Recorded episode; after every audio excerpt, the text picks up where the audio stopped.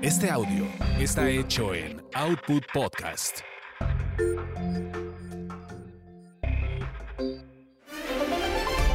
Señoras y señores, soy Lalo Salazar y quiero comentarles que hemos interrumpido, así es, hemos interrumpido su paz, su tranquilidad porque a partir de este momento comienza quizás Hablemos de ti, que es un podcast de entretenimiento y algo más, y que dirige el máster de masters de los espectáculos, el señor Gil Barrera, con Joel Ofarrilli, Ivonne de los Ríos, Ernesto Huitrón y Carlos Humberto Mendoza. Comenzamos, así que esté muy atento porque van a hablar de ti y eso está chido.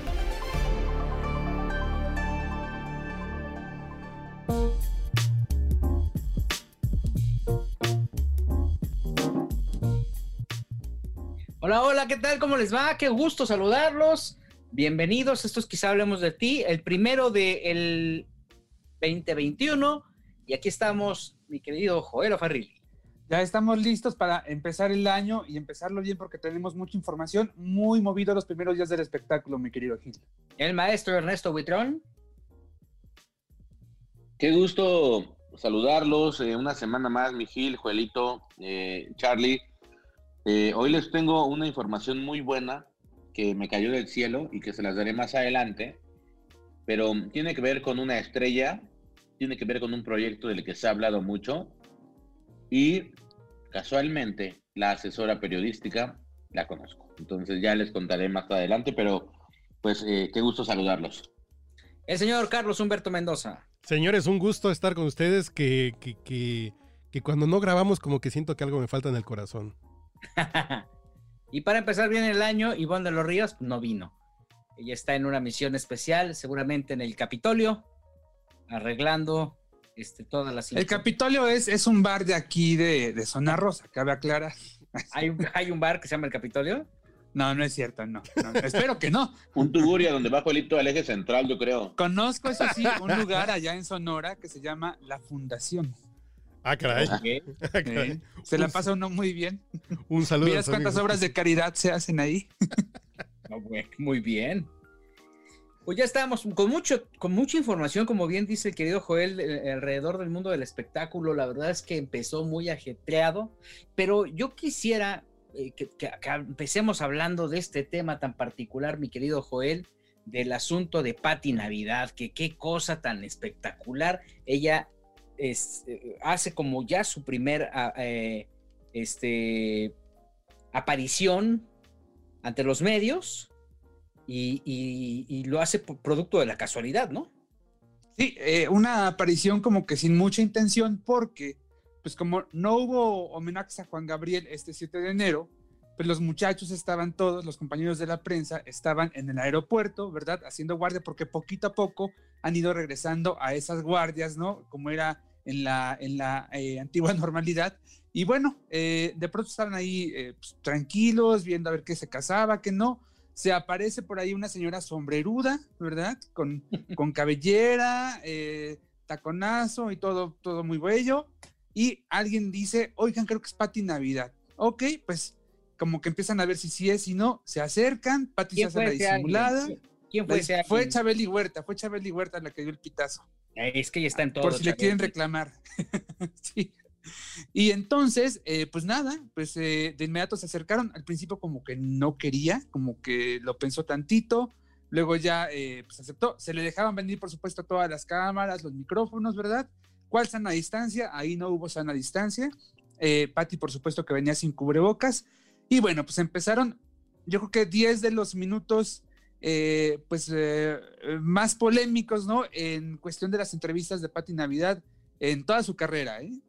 Sí, y es que ahí prácticamente habló de todo, eh, lo, comentó abiertamente. Carlos H. Mendoza debe tener por ahí ya los audios este, listos para eh, escuchar esta aparición espectacular de Pati Navidad, que sí es un hecho, quedo, ni siquiera, no lo había encontrado ni el resto Buitrón. Entonces, eso quiere decir que sí estaba perfectamente bien escondida, el resto. Sí, caray. Estaba muy escondida, Gil, y a mí también me impactó, pero yo creo que lo que pasó hoy es una muestra de que Pati Navidad está haciendo puras payasadas, porque por obvias razones, en el aeropuerto tenía que haber usado su cubrebocas. Yo que viajé hace unos días, en cuanto entras al filtro tienes que llenar un cuestionario sanitario y después de eso tienes que usar cubrebocas en la inspección, luego pasas, digamos, un arco magnético que ahora es tridimensional y ve que no transportes cosas que no. Y después de eso, adentro del filtro, no te lo puedes quitar. Entonces, yo creo que Pati Navidad, pues nada más le hace la payasada, porque si fuera tan open mind, pues se tendría que ir en coche o en alguna otra situación, ya que no creen el virus. Entonces, eh, lo que vimos hoy me pareció un capítulo más de Pati Navidad, que bueno, viene a refrendar este tema tan bizarro. Eh, y qué pena por Pati Navidad, porque yo recuerdo que las veces que la entrevisté, pues ella súper alegre, contenta de regresar a la televisión, y hoy está considerada pues de estos agentes eh, de las teorías de conspiración número uno, sobre todo de México, porque ya el tema ya no está nada más en el espectáculo. Está, eh, ella, ella argumenta que, bueno, a ver, vamos a ver qué es lo que dijo y vamos escuchando poco a poco sus declaraciones. Nunca he dicho, nunca, y quiero que quede claro, he dicho que el COVID-19 no exista. Nunca he dicho que el coronavirus no exista. He dicho que el coronavirus ha existido siempre. Los virus han existido siempre, las bacterias, los parásitos. Y los parásitos humanos son peores aún. COVID obviamente que existe y es una clave COVID-19 que para mí tiene que ver con la inteligencia artificial, con el COVID, o sea, quieren acabar con el dinero físico, tiene que ver con la vacunación, tiene que ver hasta con el libro de George Orwell de 1984, que es lo que estamos viviendo para mí, un estado orwelliano de dictadura tecnócrata digital, como el modelo del Partido Comunista Chino. Entonces, esa es mi opinión. Leo, estudio, me informo y al final formo mi propio criterio tengo mis propias opiniones y aparte algo muy importante que se ha perdido, sentido común, señor. Ándele, ándele. Ya ven que nada más el único pinche loco que decía el, sentido común era yo. Me acordé de ti, de hecho, cuando la escuché. Ya, habemos dos. Charlie. No, a, mí me dio COVID en las orejas después de escuchar esto, pero ¿qué es que, que el Partido Comunista, pero es tecnócrata, neoliberal y... No, está muy mal esta señora. ¿Por? Es que creo que estamos en la época en que tenemos más acceso a la información, pero la gente puede escuchar la pendejada que se le antoje. Eh, eso es bien peligroso porque precisamente hoy estaba platicando con unas personas que yo confío que son letradas. Dicen, es que los virus no existen. Y hay investigaciones que dicen que los virus no es cierto. Entonces, cuando te da herpes, cuando te da sida, ¿qué es? Ah, pues es otra cosa. Pero no es un virus así. Hay tanta información que tú te terminas creyendo lo que te hace feliz y lo que le da sentido a tu existencia y lo que crees que te hace justicia. Entonces, si a lo mejor Pati Navidad no tiene un papel recientemente en alguna telenovela, pues piensa que es culpa de esta conspiración y eso le da tranquilidad mental. Es, eh, eh, está bien raro porque hay 130 mil muertos, que dice que sí hay COVID, pero que es una conjura global entre los chinos tecnócratas, así de, ay caray, ok, ya, ya, a mí, ya me dio algo. Hijo, dijo más, dijo más y vamos a escucharlo. Porque ustedes todo lo tergiversan y lo han utilizado para, ay, perdón, la, maleta ya, para atacar mucho la diversidad de pensamiento. Okay. Lo más triste es que quieran imponer un pensamiento único y que ustedes, los medios de comunicación, que deberían de estar a favor de la libertad de expresión, también sean parte a veces de decir, cállenla, cuando ustedes deberían de defender la libertad de expresión. Entonces yo decidí expresarme a través de mis redes porque las entrevistas que he dado las utilizan como ustedes quieren. Ahora, están en su derecho, pero yo también estoy en mi derecho de decirles, no ya no quiero que me sigan tergiversando mis opiniones, porque al final Mis opiniones son solo eso. Ándele, Joel. Esto fue, esto fue con, lo, con lo que abre eh, sus declaraciones, ¿no? Le preguntan cómo estás eh, y bueno, este, pues ella empieza diciendo que no quiere dar entrevistas, ya escuchamos los motivos. Em, ella se está pegando a la libertad de expresión y dice que, em, que se le trata hasta de callar. Y yo creo que si alguien ha tenido libertad de expresión a lo largo del 2020 en una pandemia, ¿no? Ha sido la señora Patricia Navidad yo creo que todos los medios hemos replicado sus declaraciones, le hemos dado eh, espacios destacados, bastante destacados a veces, y me parece que a veces innecesarios, em, pero se le ha dado, ¿no? Y también se le ha criticado, por supuesto, eh, se le ha eh, objetado, pero yo creo que, mira, si no quieres que, que alguien levante la mano y diga, yo no creo que tú piensas, híjole, pues entonces no estás preparado, ¿no? Si no te quieres quemar, no te metas a la cocina, Gil, simplemente. Yo, yo sí creo que, este derecho de opinar lo tenemos todos, ¿no? Y, obviamente no coartas la libertad de expresión si tú no coincides. Hay quien sí piensa eso, ¿no? Tenemos un presidente que piensa eso. Entonces, si tú no coincides, estás en contra de lo que él está diciendo y, te tienes que condenar e irte al infierno. Pero sí creo que Patti tomó, ha tomado una postura inteligentemente. Patti Navidad lo que tiene y lo que le sobra es inteligencia. ¿eh? Es una mujer brillante y es una mujer que sabe que perfectamente que, aunque no lo buscara, aunque no lo buscase, esta es una forma de tener a los medios encima. Para alguien como Patti Navidad debe ser muy frustrante haber tenido un, empezar a tener un éxito ciertamente relativo, tuvo un programa semanal importante, La Picardía Mexicana, y después se convirtió en un personaje importante que no pudo dar el siguiente paso por, sí, eh, defender sus ideas, por no permitir eh, incluso hasta prostituir su oficio, ni, ni, demeritar ella lo que ella estaba haciendo. Fue una mujer que se afianzó a lo que pensaba y, y que después se quedó ahí, arrumbada, ¿no? En el llamerito, cuando tenía toda la capacidad, una mujer que, que, actuaba, que actuaba bien, yo no podría decir que cantara, que fuera Lola Beltrán, pero pues era una mujer que, que hacía una, trataba de hacer giras en Estados Unidos y, y de, abrirse un espacio, grabó un disco con banda, fue precursora de una mujer de las intérpretes eh, femeninas de banda, pero ahí se quedó.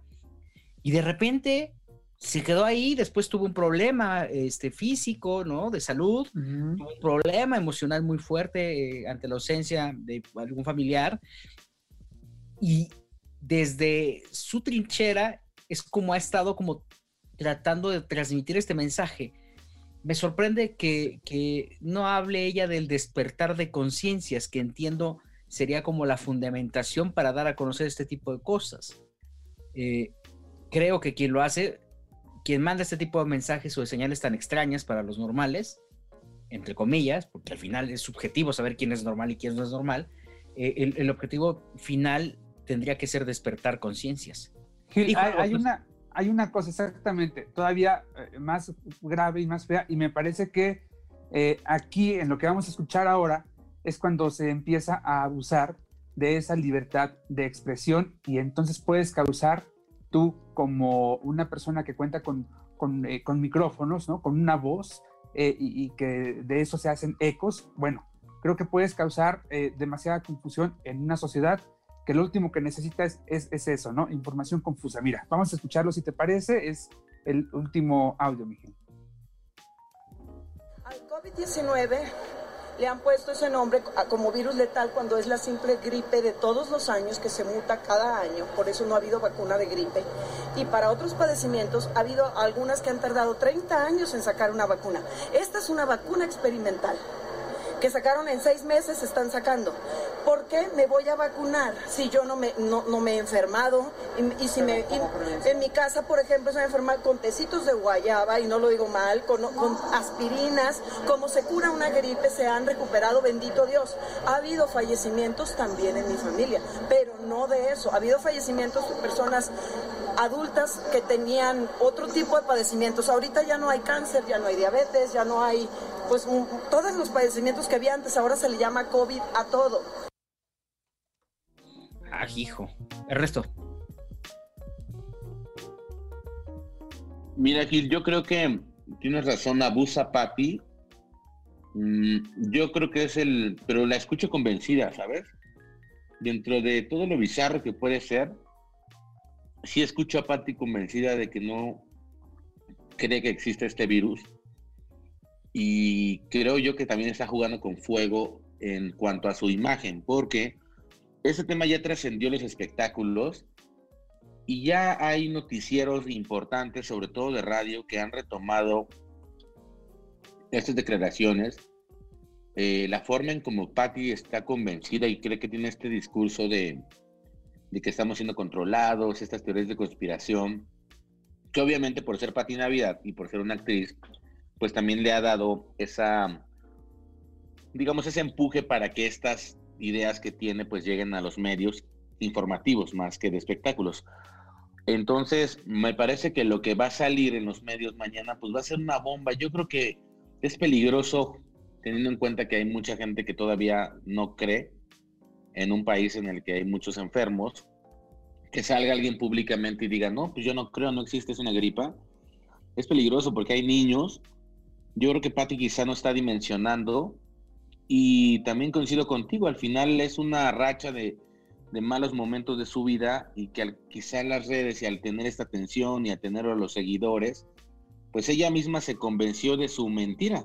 Ella misma está convencida de la mentira y esto está peligroso pues para ella y para la gente que no dudo que haya señoras, que haya fans que digan, Pati Navidad tiene razón, que no hayan, pues, digamos, estado cerca del virus, del COVID o de familiares que hayan fallecido y que se encuentran pues, ante, un peligro inminente. Entonces, yo creo que el, el único alto que se va a poner Patti, y ojalá no, es enfrentarse a que el virus esté cerca de su familia, de que esté cerca de un círculo muy cercano a ella. Y eso, eso puede ser también pues, muy triste para ella, ¿no? Imagínense esta situación de no creer en algo hasta que lo tienes en tu casa o, o con un ser muy querido. Va a ser devastador para Patti, pero pues bueno, ¿qué les puedo decir? Yo creo que al final, como tú lo dices, eh, conozco a Patti Navidad desde que comencé mi carrera en los medios de comunicación. Patti Navidad muchos años fue de escándalo, Joel no me dejará mentir, Gil era una mujer que andaba en zafarranchos, que donde se presentaba y tenía diversas parejas sentimentales, había un escándalo. Entonces creo yo que, que ahora, pues en este siglo XXI y, y como estamos viviendo, pues Patti encontró otra forma de tener a la prensa, porque bien lo dices, dejó la cantada y en la actuación pues realmente ya no era como un referente importante, ¿no? No, no hubo papeles que, que recordemos que sean, digamos así, emblemáticos en los últimos cinco años, ninguno. Entonces, pues veamos qué, qué pasa con esta nueva Pati Navidad, que me, fíjate, curiosamente les cayó como un de milagro en el aeropuerto, ¿no? Porque como dice Joel, al no haber nada, pues Pati Navidad fue encontrada y ahora pues veremos qué, qué pasa, porque también ella yo creo que va a utilizar sus redes después de que se comente todo esto en los medios de comunicación. Charlie. Primera pregunta, ¿quién, qué productor, qué, quién le va a poner un micrófono? ¿Quién va a co- contratar a Pati Natividad ahora para que conduzca algo? Creo que la responsabilidad de poner a alguien así frente a, una cámara o un micrófono, salvo que le den un papel en alguna telenovela, más que el tema de la conducción, ya adiós. Y otra cosa que yo me estoy topando, por ejemplo, con mi madre, me manda mensajes que le llegan por WhatsApp. Es que el virus no existe es que el virus es un microbio, es que la vacuna no sirve, entonces no me quiero vacunar. Dices, son cosas súper peligrosas porque sí estamos jugando con la vida de las personas. O sea, hay gente, hay adultos mayores que no se quieren vacunar porque les llegó una cadena que dicen que, que no es cierto, que no sirve y que se van a morir. Por si tienen alergias, se pueden morir. Ah, Y, y ya por alergias hablamos de rinitis alérgica, ¿no? Porque nada se estornuda en la mañana. Dices, es una responsabilidad. Y si hablamos de Pati Navidad, que ya es una personalidad que sale en medios, es así. Ya caemos en el punto de si el río suena, y eso lo dan como si fuera cierto, y estamos hablando de gente que se descuida, que no se cuida, que no se va a vacunar, porque algo, le- porque algo leyó en redes sociales y es súper peligroso. Y si es pues prácticamente es asesina esa conducta que puede sonar como, pues yo creo que no es cierto. Yo creo que son los chinos. Y eso es bien peligroso. Hoy, hoy jueves, por ejemplo, se han documentado 1044 muertes oficiales eh, de, de, de, por COVID o por casos cercanos a COVID-19. Hay eh, 13.734 nuevos casos. Eh, y esto está creciendo, esta tasa está creciendo, creciendo. Estamos superando el número de contagios del día anterior, que habían sido de 13.300 y algo. Sí. Entonces, este, la verdad es que sí es bastante eh, preocupante que se tome tan a la ligera. También vale la pena ver, eh, hacer e-, ese ejercicio en esto, el transcurso de estos días con los medios eh, para saber si si le van a dar el seguimiento y la atención necesaria, ¿no? Para, para, pues, para saber si lo van a pasar o no. El sentido de la responsabilidad es importantísimo, ¿no? Eh, yo sí siento que es muy arriesgado, más allá de lo que vaya a hacer eh, en su carrera más adelante, porque está claro que aparentemente no está haciendo nada, ¿no? ¿Qué fue lo último que hizo? ¿Fue el Telemundo? ¿Habrá hecho una participación en Telemundo? Mm, sí, sí. Y de ahí creo que en Televisa hizo alguna participación en el programa de Mar Escalante, en María de Todos los Ángeles, en la segunda temporada. Y en un capítulo, y ya. Sí. No recuerdo otra cosa. Entonces, yo, yo sí creo que es muy delicado. Hay que ver, hay que observar cuál va a ser el tratamiento que le van a dar los medios de comunicación, porque también eso es importante. O sea, el mensaje que vaya a mandar a través de los medios es este, va a ser un detonador, ¿no? Eh, en el sentido de la responsabilidad. Estamos tan casados o, o, tenemos tan claro el tema del COVID con sus riesgos, con las muertes que ha cobrado, que lo que queremos, que lo que menos queremos es que exista una campaña de desinformación. Y al final, el entretenimiento es un gancho importante para una población que probablemente no es la más informada y que ve justamente en, este, en el show pues una oportunidad para distraer y para entretenerse. El riesgo es, es grande y saber cómo van a venir las notas de los, de los programas de espectáculos mañana, Ernesto. No, y sabes qué, Gil, también como tú lo dices, es un tema, el, o sea, hablar de, de, COVID no es hablar de un chisme, hablar de, no de es un amorío. Muñoz, ¿no? Es un tema que me atrevo yo a decir que, como tú dices, bueno, me atrevo yo a decirlo, eh, si, si, es tan fuerte, me parece que puede haber también una censura importante eh, por parte de las televisoras, ¿eh? porque al final es un tema social, es una enfermedad que está acabando con muchas personas y que ahí mismo, pues obviamente, como tú dices, ¿para qué fomentar una campaña de desinformación? Entonces creo yo que también puede haber algún veto, sobre todo teniendo en cuenta que el gobierno está cuidando mucho o está intentando tratar de controlar esto, pues no les conviene que esté una, una persona en la televisión hablando estas locuras de que esto y que hay una pandemia que no existe y de que nos quieren unos tecnócratas chinos. Entonces, yo creo que también Patty se enfrenta a eso.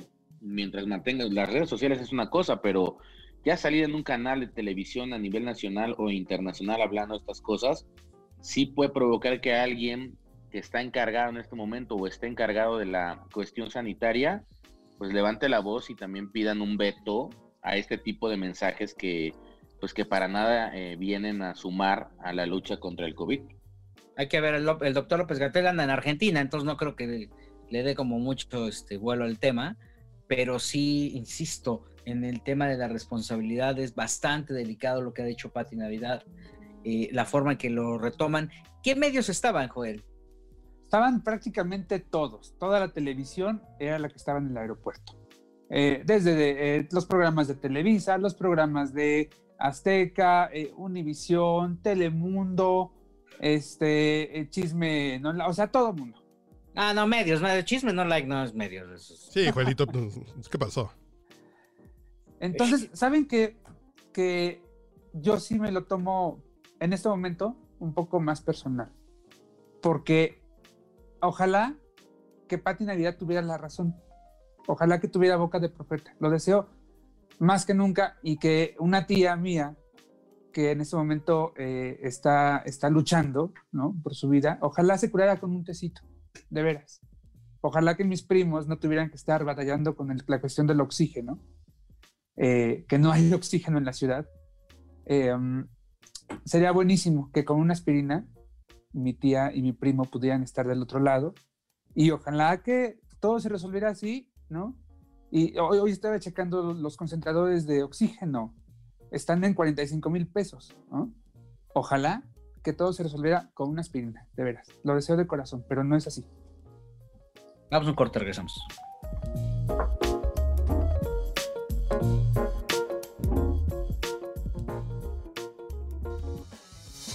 Oye, no te vayas porque estás escuchando el podcast del zar de los espectáculos, Gil Barrera. Y al regreso, quizá hablemos de ti.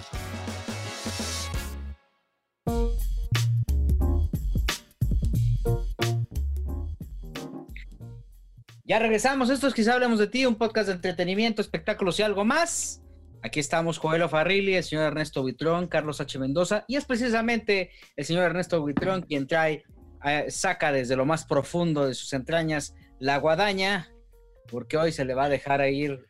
Bueno, ahí Oigan, de Aguadaña, eh, esta semana yo creo que la Aguadaña viene para un programa que Joel quiere mucho, que ama, que lo trae tatuado como una camiseta, porque este, arrancamos el año con un tema que me parece a mí muy bizarro, y es el tema de la rosca de, de Baby Yoda, ¿no? Ya ven que The Mandalorian, que es una serie de, de Disney Plus, se hizo, pues se hizo muy viral, porque al final eh, que es el, director y el productor de esta historia, le dio un giro a Star Wars, eh, llevándolo a otros públicos que quizá George Lucas no pensaba y que yo creo que viene a beneficiar a Disney, porque crearon este personaje que ha sido pues eh, prácticamente el personaje que ha acaparado eh, la atención de la gente que ve las series, pero también la mercancía, los juguetes, los memes, los GIFs, todo alrededor de Baby Yoda y de Mandalorian.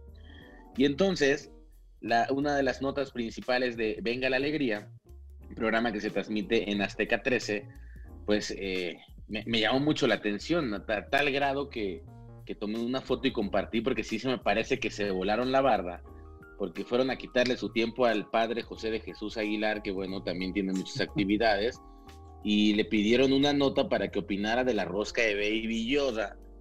Y le dedicaron tres minutos al aire a la rosca de Baby Yoda. Aquí hay dos cosas. Una, Baby Yoda es un, pues, es una, es, es un juguete en este momento y es un personaje ficticio de Disney Plus.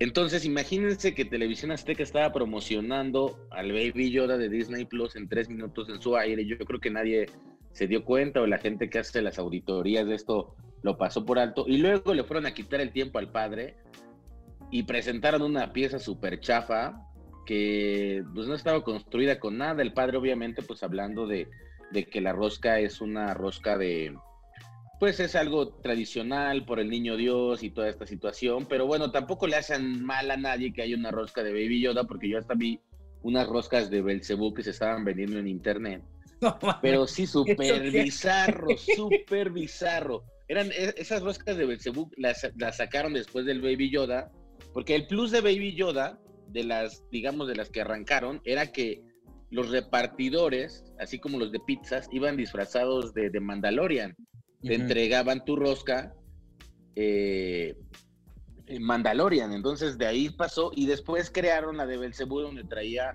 pues obviamente a la cabra negra así levantada eh, con tu cabeza así muy demoníaca. Y entonces ya se hizo una cosa muy chafa, pero, pero yo creo que sí me llamó mucho la atención como eh, de repente no sé si venga, está así, quién checa esos contenidos o algo, porque pues es como, pues, es como si le dieran promoción a una serie del Canal 5, por ejemplo. Es que, para, pues para poner un poquito de contexto, la rosca de reyes es eh, para los cristianos el círculo infinito del amor de Dios, ¿no?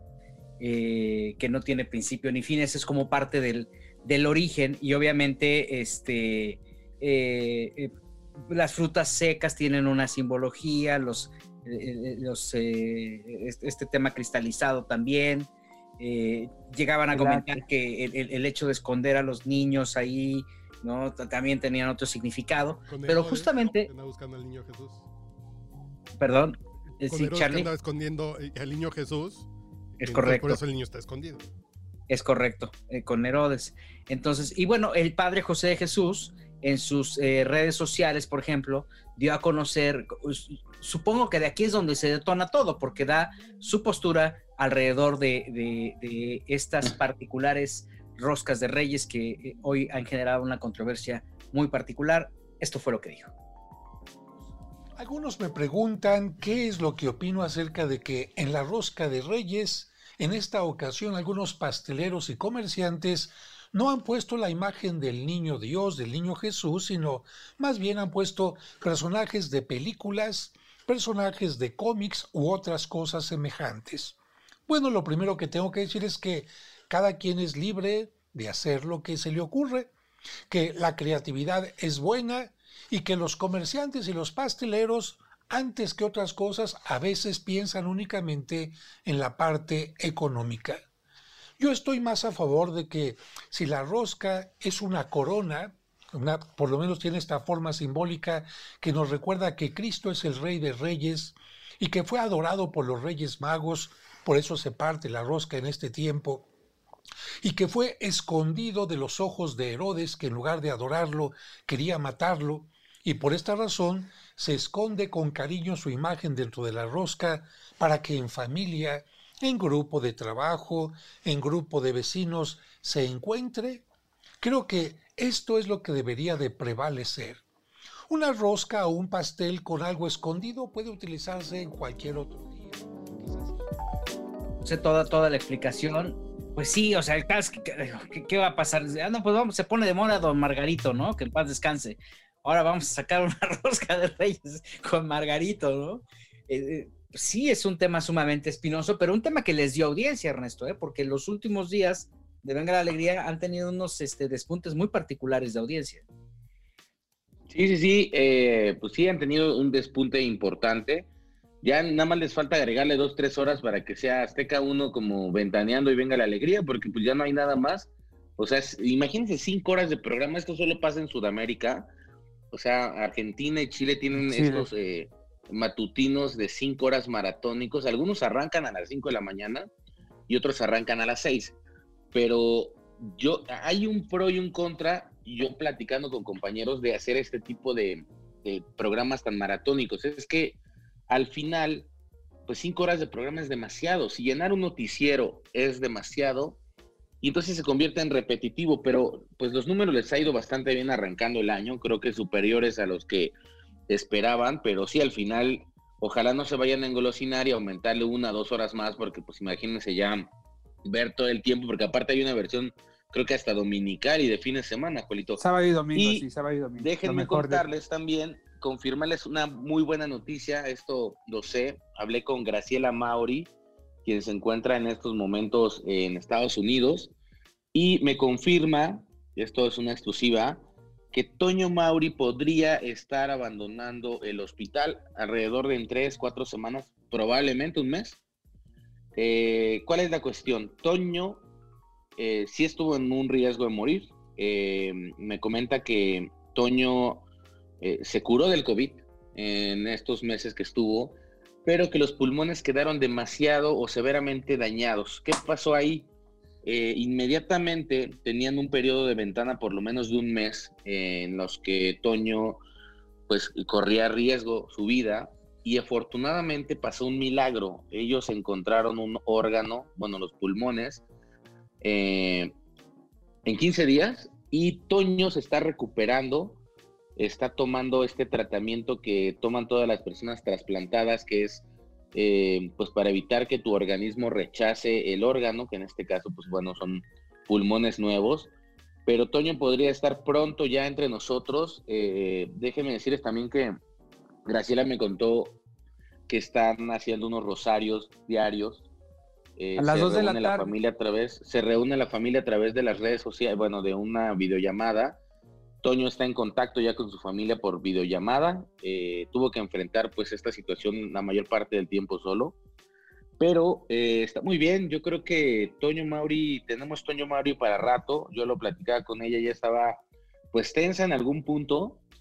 y yo creo que también emocionada porque dice que literal vivió un milagro. Y aquí es donde eh, me parece que Toño Mauri pues es la primera persona dedicada al espectáculo, por lo menos en México, con un doble trasplante de pulmón como lo tiene em, el, eh, el, Puma. Entonces, pues va a ser una historia fuertísima. Graciela me relata que Toño quiere contar toda esta, todo este Via Crucis. Seguramente él tendrá algún medio. Yo creo que lo va a hacer a través de una entrevista. Y pues no, la familia Mauri está de fiesta, están celebrando la vida, me parece que los rosarios es un recordatorio para ellos mismos eh, de que existen los milagros eh, y afortunadamente pues estamos hablando de un milagro positivo, pero pues sí, Toño Mauri estaría pronto abandonando el hospital eh, y pues viendo, platicándonos esta experiencia de vida. Pero imagínense este contraste, Pati Navidad por un lado dice que no hay COVID, de que todo está bien, y por el otro lado, Toño Mauri tuvo que recurrir a esto. Y afortunadamente me comenta Graciela que encontraron un donador en 15 días, que no es cualquier donador, no, no puede morir alguien y, que obviamente que te quiten los pulmones y donarlos.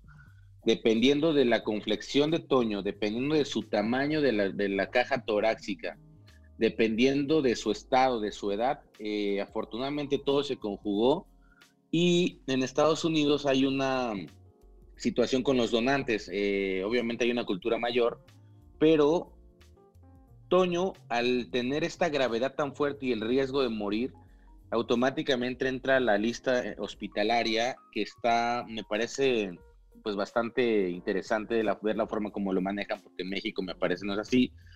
Eh, hay una lista, ¿no? Y en la lista dicen, bueno, pues los clasifican del más grave al menor grave. A lo mejor tú puedes necesitar pulmones, pero tienes, digamos, una obstrucción pulmonar que te puede, puedes vivir, pero si estás a riesgo de muerte, pues te vas hasta los primeros lugares de la, de la lista. Y esto es lo que le pasó a Toño. Toño estaba tan grave que en ese momento los primeros pulmones que se encontraron, pues fueron directamente para él.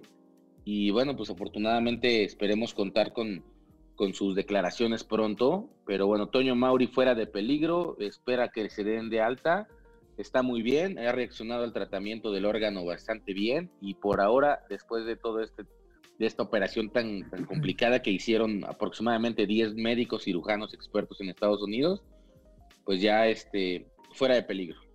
Ah, es que fíjate que este COVID, esta racha o este proceso por el que estamos pasando, nos eh, impide ver muchas cosas eh, tan positivas como estas. O sea, la velocidad en la que se eh, encontró una vacuna, más allá de las teorías de la, conspiración, es, es, impactante. Esta eh, cercanía que logramos tener con, los con las familias a través de las eh, comunicaciones virtuales, ¿no? Pues también, o sea, en otras circunstancias hubiera sido mucho más difícil el proceso y creo que no perdemos de vista muchas cosas porque nuestra capacidad de asombro está absolutamente rebasada. El hecho de que Toño ahora haya encontrado eh, esta salvación, eh, venir de un, pues, de un, de un momento sumamente crítico a reencontrarse con la vida, creo que es una gran lección para todos de que los milagros existen y de que tenemos que recuperar nuestra capacidad de asombro porque estamos faltos de ellas. Entonces, a mí me da mucho gusto, qué buena noticia. Eh, creo que al final es un mensaje muy positivo y, qué bueno, pues un cuate sumamente trabajador, emprendedor, eh, eh, que siempre trató de llevarse la vida dentro del gremio de una manera muy bien, muy, sana en el estricto sentido de la humanización, el respeto por los demás. Y a mí me da mucho gusto esta noticia, Joel.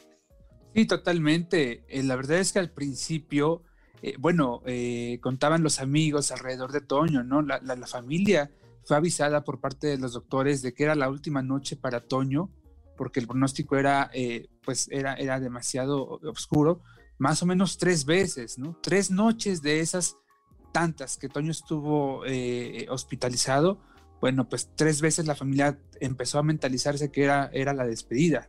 Mira, después de una cirugía que duró, me parece que siete u ocho horas, ahí está Toño, yo creo que, yo no creo que las declaraciones de él las podamos tener tan pronto, porque creo que ahora vendrá la recuperación en casa, la rehabilitación de los pulmones, el hecho de que el organismo tenga que acostumbrarse a ellos, ¿no?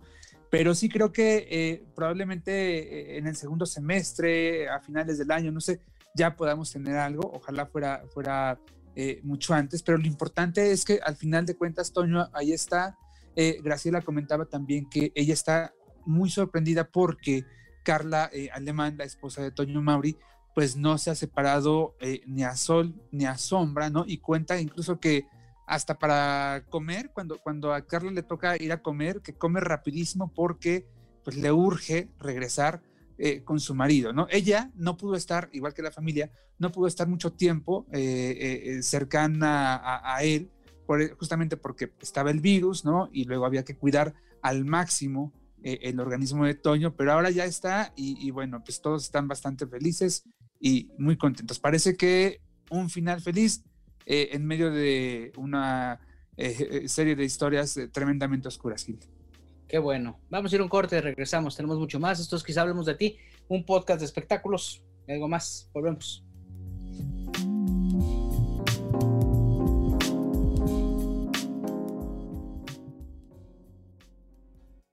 Chisme alimenta tu alma como la de Ivonne de los Ríos, no te vayas, porque en una de esas, quizá hablemos de ti.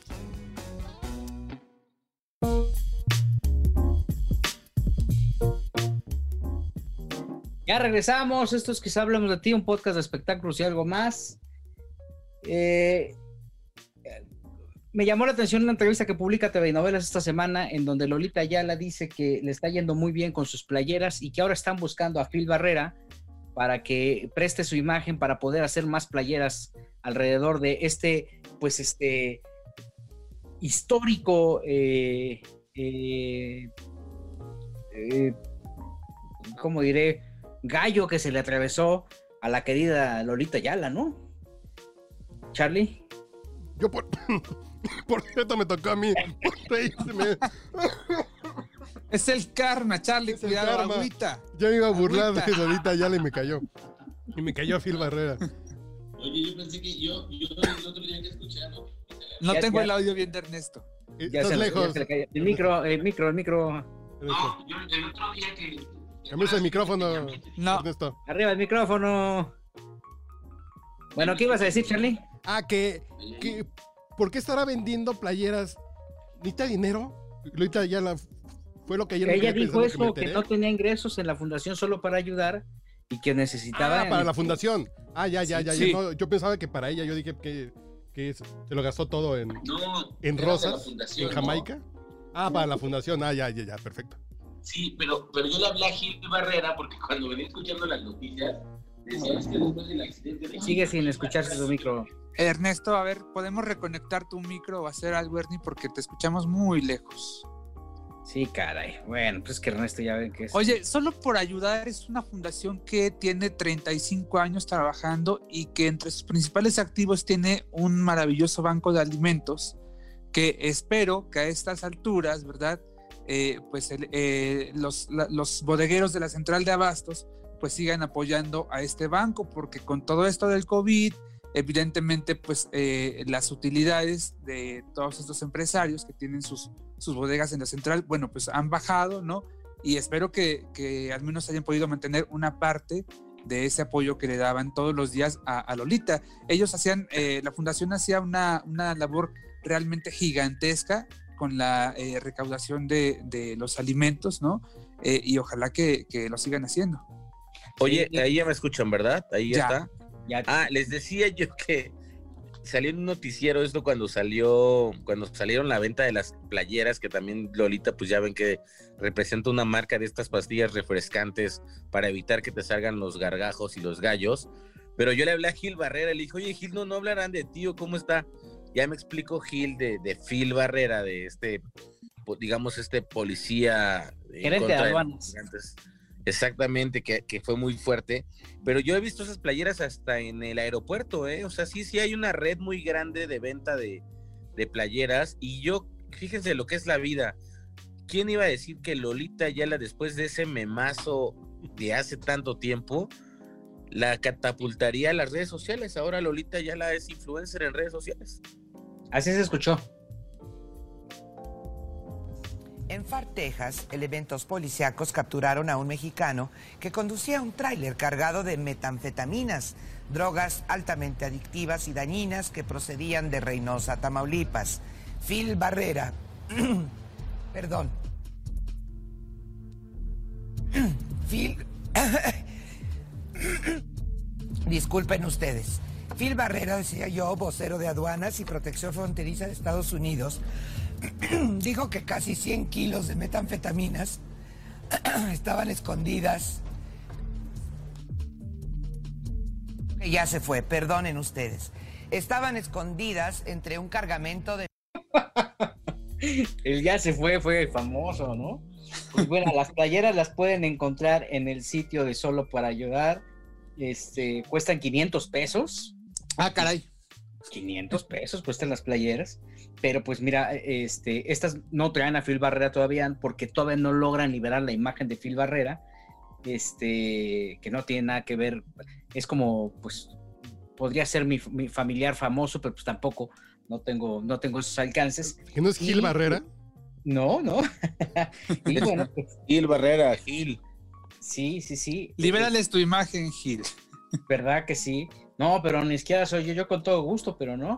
Entonces, este, eh, eh, la idea la tuvo su hija, ella fue la que, eh, pues su hija, María Luisa se llama la hija de Lolita Ayala, que dijo, oye, pues vamos a hacer unas playeras, pues para, para, para echarle a, volar, porque la fundación no está bien, no hay que olvidar que pues les han retirado prácticamente el subsidio federal y obviamente pues no ha afectado no solamente a la fundación de Lolita Ayala, sino a todas, ¿no? Entonces, eh, que, el, pretexto o la excusa que le dio María Luisa cuando le, dijo que, iba a hacer, que iban a hacer con las playeras con su imagen y con la rosa, es que era, era vintage y que obviamente esa era como la razón por la cual se quería animar este, y dijo, pues va, vamos a hacerlo y hoy por hoy les está yendo muy bien, está regresando a, está regresando a, la gente eh, pues este momento tan particular la imagen de Lolita, que es una imagen que tantos años estuvo en la televisión, bueno, pues ahora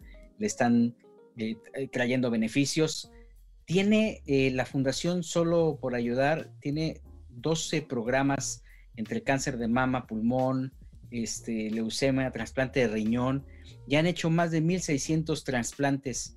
cada año juntan donadores, este, hacen este, este tema del banco de alimentos. Entonces, es una lucha titánica, porque pues a pesar de que han pasado tantos años, no hemos tenido una cultura filantrópica en nuestro país y obviamente eh, ante las necesidades económicas que, estamos atravesando, eh, sacar adelante un movimiento de esta manera eh, este, siempre es loable, Charlie. Yo creo que yo no sabía cuál era la, la meta o el objetivo de vender estas playeras y suena muy, muy loable y yo sí me voy a apuntar. Está padre. Ya vi que la playera que sacaron, la ¿eh? negra, está medio feita, pero con tal de ayudar está padre, ¿eh? Está padre. Que me vendan una con la rosita de... Así, con la rosa del escritorio de... Deberían vender rosas.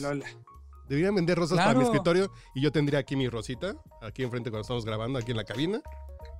Y así cuando diga fue un gusto, señores. Agarro mi rosita y ya dejamos de grabar. Es una gran idea. Hay que decírsela a María Luisa.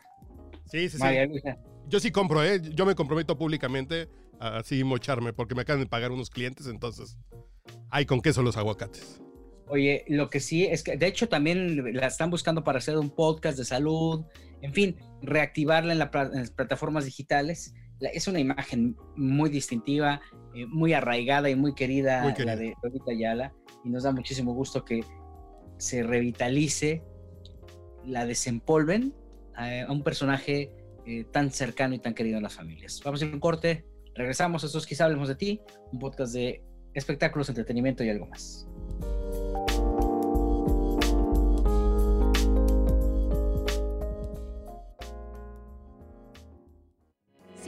gusta cargar maleta, seguro tu favorito es Ernest Tucker. Regresamos con Quizá hablemos de ti.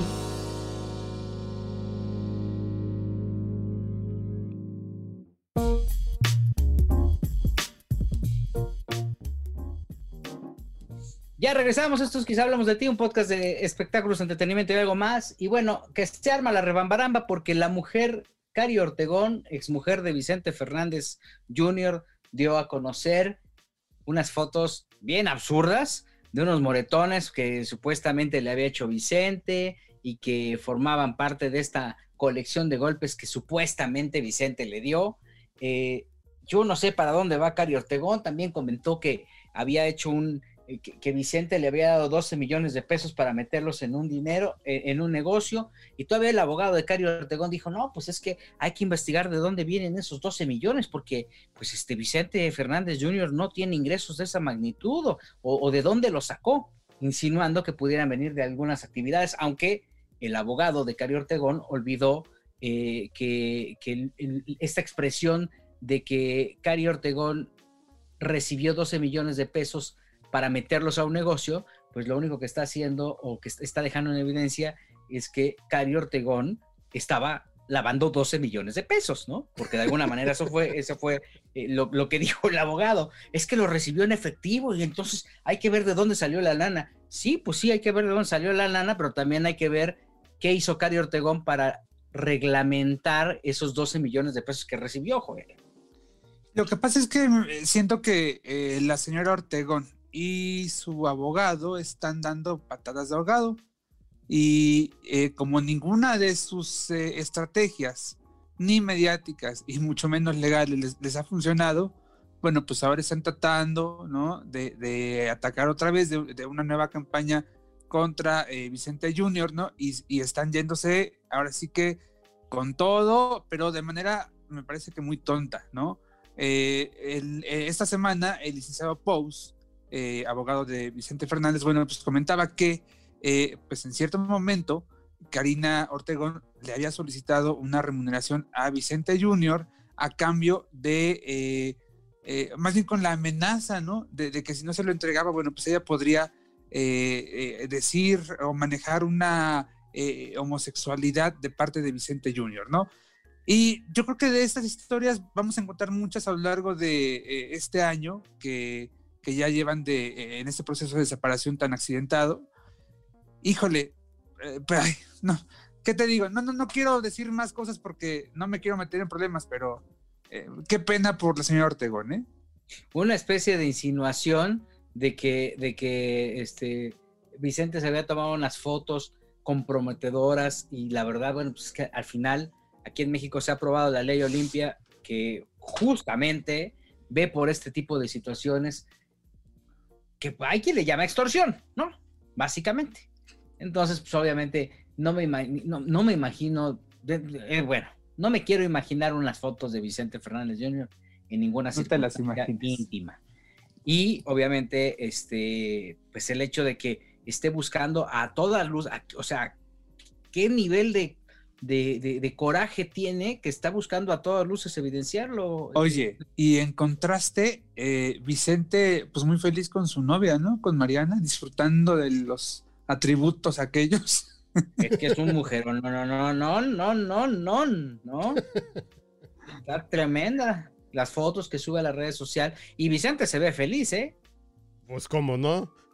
Sí, hace, hace una alberca en su ombliguito, como dijera la canción de, de fobia.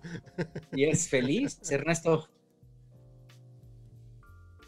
Híjole, el tema de Cari Ortegón sí está, híjole, pues es que al final, bueno, creo que dentro de la parte legal, eh, Vicente Fernández Jr. pues ha demostrado y ha echado abajo todos los alegatos que, que Cari quiso. Prueba de ello es que se pudo divorciar eh, coincido contigo, no sé qué busca, eh, pero Vicentillo se ha hecho... Pues dinero, ¿no?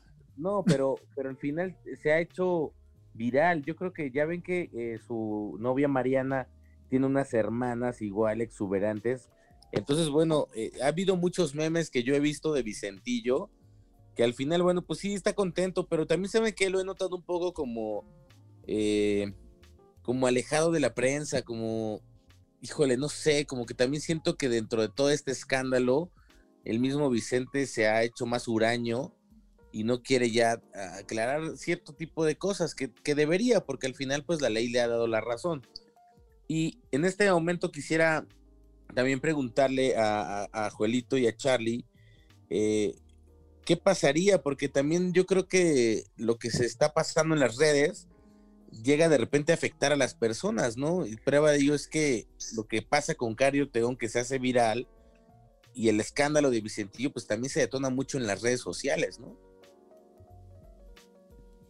Yo, creo, yo creo que el tema aquí es, si quiere dinero, ¿por qué está hablando mal de la fuente de dinero que le entra? Yo no, yo no entiendo eso.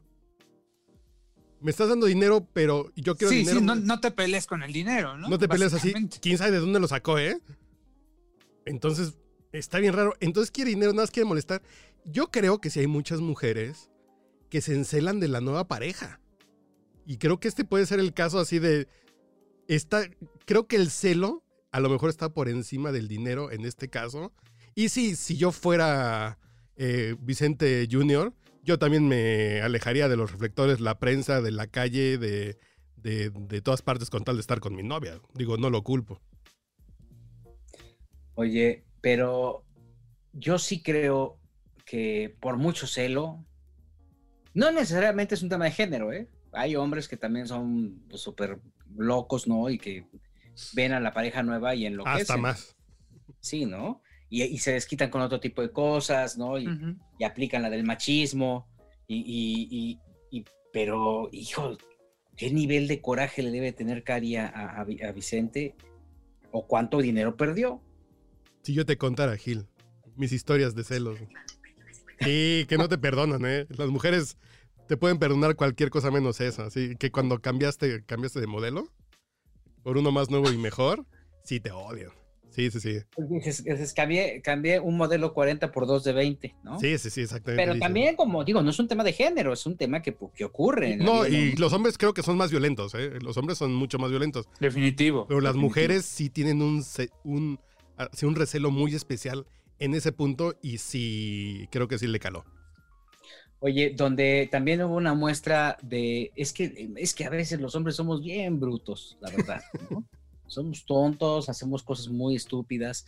Por ejemplo, lo que pasó en fin de año, no sé si vieron estos posts que puso eh, eh, Carlos, el, el, marido de Linet Puente, el papá del hijo de Linet Puente, este, no sabes qué vergonzoso, de pena ajena para todo el gremio, para, para el género como tal. Se puso a decir ahí en sus redes sociales de que, bueno, pues no me importa ahora que me demanden, este, o, todas las reacciones, pero voy a gritar mi amor a los cuatro vientos y poniendo ahí también en tela de juicio un poco también este, este romance nuevo que tiene. Hay que recordar que Luis Carlos Galán, expareja de Linet Puente, pues terminó su relación con ella, pues porque pues, pues a este cuate se le hizo fácil eh, ponerle el cuerno, ¿no? Básicamente, y este, tiene un hijo con Linet, eh, eh, muy pequeño, creo que tiene cuatro años, tres años, y la verdad es que... No, no, no, está mucho más chiquito, es ¿no? más pequeño, ¿verdad? Tienes razón. Sí, claro. Es, mucho ¿Un año? ¿Te gusta? Seguramente sí, un año. Y bueno, pues este cuate Luis Carlos lo que hizo fue poner este, este mensaje en sus redes, pero donde dicen que la puerca torció el rabo fue en, en esta expresión que dijo que era un personaje sumamente buscado en Google y que por eso este, se animaba a hablar de su nuevo amor sin importarle las demandas y las reacciones que esto pudiera con. Digo, este cuate Luis Carlos Galán creo que le cargaba la, maleta a Linet. Después llegó como director de contenidos o como productor de contenidos al Heraldo, Tele, el, el Heraldo TV, que hoy por hoy, con esta eficiente administración de Carlos Luis Galán o Luis Carlos Galán, este, eh, pues este, sigue siendo la televisión invisible de nuestro país y este, eh, sin ninguna aportación, pues ahorita ya se da el lujo de portarse como un rockstar. Pues es vergonzoso. Pues yo, yo no vi su nombre en la lista de Google de lo más buscado en México en 2020, no sé, a lo mejor si estuvo, no sé. Lo que me queda claro es que de su apellido, pues no tiene nada, ¿no? Como que le queda muy grande el apellido. Qué bueno, que Linet se libró de este señor, ¿no? Porque, híjole, ¿para qué quieres estar con un patanazo así? Carlos Luis Galán se llama. Ernesto.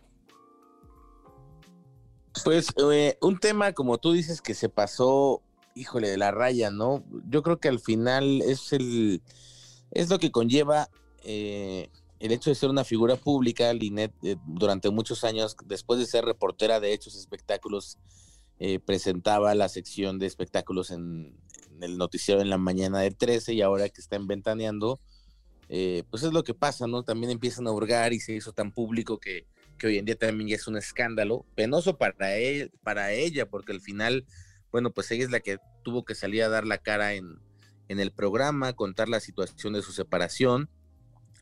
Y como tú lo dices, bueno, pues sí, la televisión invisible es el Heraldo. El Heraldo se ha llevado puro cascajo, ha levantado el cascajo que encuentra y lo acomoda ahí. Ya tiene chile, mole y pozole, eh, pero sí es una, actitud de, yo creo que triste para un ejecutivo de, una televisora cual fuera, eh, expresarse así de su expareja. Yo creo que...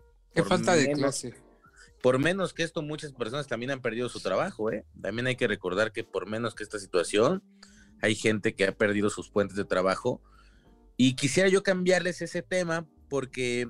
Espérame, espérame, antes de que se nos olvide, me están, me, están, están comentando en este momento que Michelle Rubalcaba, que también estaba en la televisión invisible, en el, Heraldo, pues ya dejó el matutino. ¿Cómo crees? ya se fue al, al, Solamente va a estar presentando noticias en el, en el informativo eh, de la mañana. No sé cuál sea, no sé si es el de Alejandro Cacho, ¿será? Este, pero bueno, que ya, ya dejó el matutino, que ya, que por tener ciertas diferencias con Lila Solana, desafortunado, porque pues Lila Solana es una mujer que sabe muchísimo de televisión. Una máster de la producción, claro. y, no escucharla y tener ahí eh, diferencias es una muestra clara de inmadurez, pero entonces para quienes tenían la preocupación sobre Michelle, pues ya, ya tiene una, un medio menos. Pues buena suerte, pero además yo me quedé en que, en que Michelle Rubalcaba iba a tener un programa en la tarde, ¿no? Porque aparentemente cuando se va eh, de, primera mano, eh, eh, pues él se va este, cacaraqueando que se iba a hacer el matutino, pero también que estaba preparando algo en las tardes. No sé, la verdad, si si lo, lo tenga o no.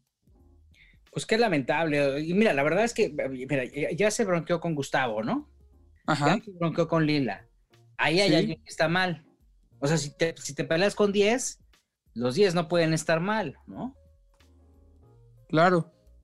Pues creo que. Qué raro. Qué lástima.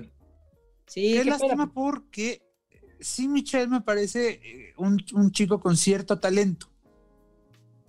Ah, sí. Para los espectáculos. No estoy diciendo que muy talentoso, pero sí con cierto talento. Oigan, pero tienes razón, Gil. Yo platiqué con él eh, hace, pues en el, aniversario luctuoso de José José nos coincidimos haciendo los enlaces y me contaba de que pues había encontrado casi casi la gallina de los huevos de oro, eh, que habían, ah, pues se encontraba muy estable, me, causa mucha extrañeza lo que me estás comentando de, de que al final saliera, porque pues la apuesta fuerte de él, y yo creo que al final lo que eh, después de la bronca que hizo con Gustavo, después de salir en, su cuenta de YouTube a hablar de pues, las diferencias y de que también no lo querían en, de primera mano, y después de salir con Jorge Carvajal, enemigo número uno de Gustavo Adolfo Infante, eh, híjole, aventarse todas esas broncas para de repente llegar al lugar que, en el que te sientes a gusto y ahí aventarte otra bronca, pues le, le va a reducir un poco también las pantallas o los lugares de exposición, ¿no? Yo creo que sí es un, pues, un tema complicado porque además al ser algo nuevo, pues tenía mayor posibilidad de, pues de que le fuera bien, ¿no? Era una gran oportunidad, al final es un proyecto nuevo, qué triste, por mí yo lo conozco, pero bueno, pues creo que al final él acabará en las redes sociales, le ha ido muy bien, tiene pues, un gran número de seguidores en YouTube y y pues nada, ¿no? A ver, faltará ver qué, qué pasa, porque también yo creo que, como decías, el Heraldo sí se ha llevado mucho cascajo, como yo digo, pero también tiene algunas personas interesantes. Está ahí, creo que Álvaro Cueva, está eh, Cacho. Está, está el señor Alejandro Cacho, está Javier Solor. Sí, claro. O sea, creo que ese no es el cascajo. El cascajo realmente se ha ido a la parte del entretenimiento. Y aún así, bueno, ha, habido rescates valiosos como el de Mauricio Barcelata, por ejemplo, ¿no? Eh, es, tienen un rango de, acción muy limitado y una nómina bastante pesada, ¿no? Que no te va a resistir y menos en época de pandemia. No, van a aguantar, claro. ¿Cuánto tiempo le va a aguantar? Porque están metiendo mucho dinero. Eh, ¿Están apostando para las elecciones? ¿Para que entre dinero así de al ladito de los partidos? Pues no, no, lo sé, pero, pero sí es una lana, o sea, mantener, porque además es un grupo, es, un grupo de comunicaciones que tiene radio, televisión, que en radio les ha ido muy bien, ¿eh? eh, eh justamente eh, Sergio Zurita está dando a conocer en sus redes sociales en este momento que el martes regresa a la radio. Todavía no tenemos, no tengo información de dónde y, y, qué es lo que hará si es que regresa Margot, pero justamente Sergio está dando, dando a conocer esta información, cosa que debe tener muy contento a Ernesto Buitrón. No, la mejor noticia que me acabas de dar de este 2021, Gil. De hecho. Bueno, llevamos eh, seis días, ¿eh? No, también. No, pero me acabo de asombrar porque sí soy fan de, de Sergio Zurita y ahora estaré pues atento a Gil Barrera, arroba Gil Barrera en Twitter para saber a dónde se irá el maestro que, yo creo que también se tardó, ¿eh? Él tenía un público importante que yo creo que el, hecho de haber continuado con el programa en podcast también le hubiera dado o le hubiera redituado bien. Pero la mejor noticia que me acabas de dar, Gil. Fíjate nada más. Charlie. Sí, yo también soy fan de Dispara Margot, de Sergio Zurita desde los tiempos de su blog, que tiene un blog que solamente escribía de, de Bob Dylan y cuando estaba con René, con René Franco. Y creo que esa sí va a ser gasolina de la buena para Heraldo Radio. Que tiene cosas sin padres, ¿eh? En, sin podcast, yo soy fan del podcast de Julio Patán y de Juan Ignacio Zavala, de Nada más por convivir. Y tienen cosas bien, interesantes, entonces a lo mejor sí van a hacer que le cambiemos. Por ejemplo, yo me quejaba en la semana con ustedes de Javier Poza después de escuchar a Ciro Gómez Leiva en las mañanas, que se me queda pegado en Javier Poza y no lo aguanto ni media canción con la que empieza digo, pues ya le va a poder cambiar al Heraldo. ¿Está bien? No, pero no va al Heraldo, ¿sí? No está confirmado. No, no. Sí, Aparentemente. Así al parecer, sí. Sí, al parecer, sí. Ah, a ver, Carlos H. Mendoza está confirmando que. Eh, eh, Mi mujer me mandó la información, ¿eh? Sara Velázquez confirma que. Nah, ya, el ya próximo martes. Las no señalan este. O sea, después de lo que acabas de hacer, eres, estás emulando a Seriani. Ay, Luego, a aventar la fuente. Ay, yo no fui, me dijo fulano. Yo me veo menos viejo y tengo el pelo mejor cuidado. Aunque no tan largo. A ver, entonces, ¿estamos en posibilidad de confirmar que Sergio Zurita llega al Heraldo, Charlie? Sí. Sí, sí. me mandó una que. Creo que sí. no, gran noticia, Charlie. Gran exclusiva del año. Te aventaste la del año, ¿eh? Sí, sí, sí. Ah, llevan siete días, no, no frieguen. Me lo mandó mi mujer hace ratito, así es que somos fan. Yo creo que así, así, hace falta, porque a Sergio también ya ven que pusieron el programa de Ingrid Coronado en MBS, que pues también pasó como de largo. ¿Ya terminó o sigue? No sé si sigue. Yo, creo que yo creo que ya se acabó. No sé, Gil, que nos pueda decir, pero. Es que mataron una barra. que cambiar el nombre. Sí, es que yo creo que fue muy osada también la pelea de Zurita con Jorge tuvo, pero como dice Charlie, no había nada, no hay nada en la barra matutina, exceptando René Franco, que yo siento que René Franco, yo era fan de René Franco, la verdad lo voy a confesar, pero siento que el programa ya lo ha hecho muy aburrido, ya lo ha hecho como tan intelectual que ya está como sobre intelectual y que también ya ataca todo y creo que el contrapeso siempre, de mi caso era Margot, porque era, pues era un programa, digámoslo así, de revista geek, que hablaba de cine, de videojuegos y podían hablar de tendencias, pero era muy divertido y yo creo que en ese horario sí se, la gente que lo escuchamos pues nos perdemos porque también Posa tiene un pues una forma muy tranquila, muy seria, muy serena para hacer un horario matutino, pues sí te baja toda la pila. Ah, y yo escucho Marta de bailes ahora, lo siento. Ah, sí eres este cuentaviente. Soy cuentaviente, sí. Oye, no, pues el programa de Marta no es malo, ¿eh? Yo creo que, bueno, no por nada tiene tanto éxito y ahora tiene tantas líneas, pero sí yo creo que la información que maneja sí va para un sector muy femenino. Entonces, creo que la mejor noticia que le pudo pasar al Heraldo Radio y Televisión es que Margot regrese al cuadrante 98.5, que en algún momento lideró. Oye, eh, pero en ese horario, ¿quién estaba eh, a las 10 de la mañana? ¿Quién estaba en el Heraldo Radio? No, pues nadie. Es que, es, es que como lo decía Gil, eh, al final es, son como cadena fantasma, ¿eh? Yo creo que Imagínate que porque no a las 11 me parece que no está hay de la nada que nos Micha, ¿no? Con me lo dijo Adela. Está Micha con, con Maca. Yo creo que ahí van a tener que hacer un ajuste que no creo que Zurita va a ir desde las 9 de la mañana. No, eh, yo creo que a las 11 estaría bien. De 9 a 11. Ya, ya están, ya están produciendo. Oigan, me acaban de hablar para contarme, para Que no es contarme bien cierto. cómo estuvo el chisme de, de, de- de Michelle Rubalcaba. Me cuentan que, fu- que, que, que fue a renunciarle justamente al holgazán ese del ex marido de Linet Puente. A Galán. a Galán. Es, ah, Galán, ¿no? Holgazán no, Galán, ¿verdad? Entonces, este, perdón, me confundí con los apellidos. Y bueno, el orden Son parecidos, de- son parecidos. el orden de los factores. Entonces, este, que, le fue a renunciar, que porque le dijo que él lo que estaba construyendo en YouTube era, este, pues le, le estaba exigiendo mucho tiempo, dinero y esfuerzo, y que pues obviamente se iba a hacer, a construir su canal de YouTube, que ya ah, tenía mucha gente dependiendo de él, y que las carretonadas de dinero que ganaba en, en YouTube, pues este, ya no se comparaban con lo que, con lo que, este, con lo que con lo que ganaba en el Heraldo, que literal se lo dijo al señor este Holgazán, perdón, Galán, dijo, ah, si quieres, si quieres, mano, te hago el noticiero de 7 a 9, si quieres. Y como es un este, débil, el señor Galán le dijo, sí, por favor, no me dejes solo, ¿no? Y atendió y, dobló las manos frente a Michelle Rubalcaba.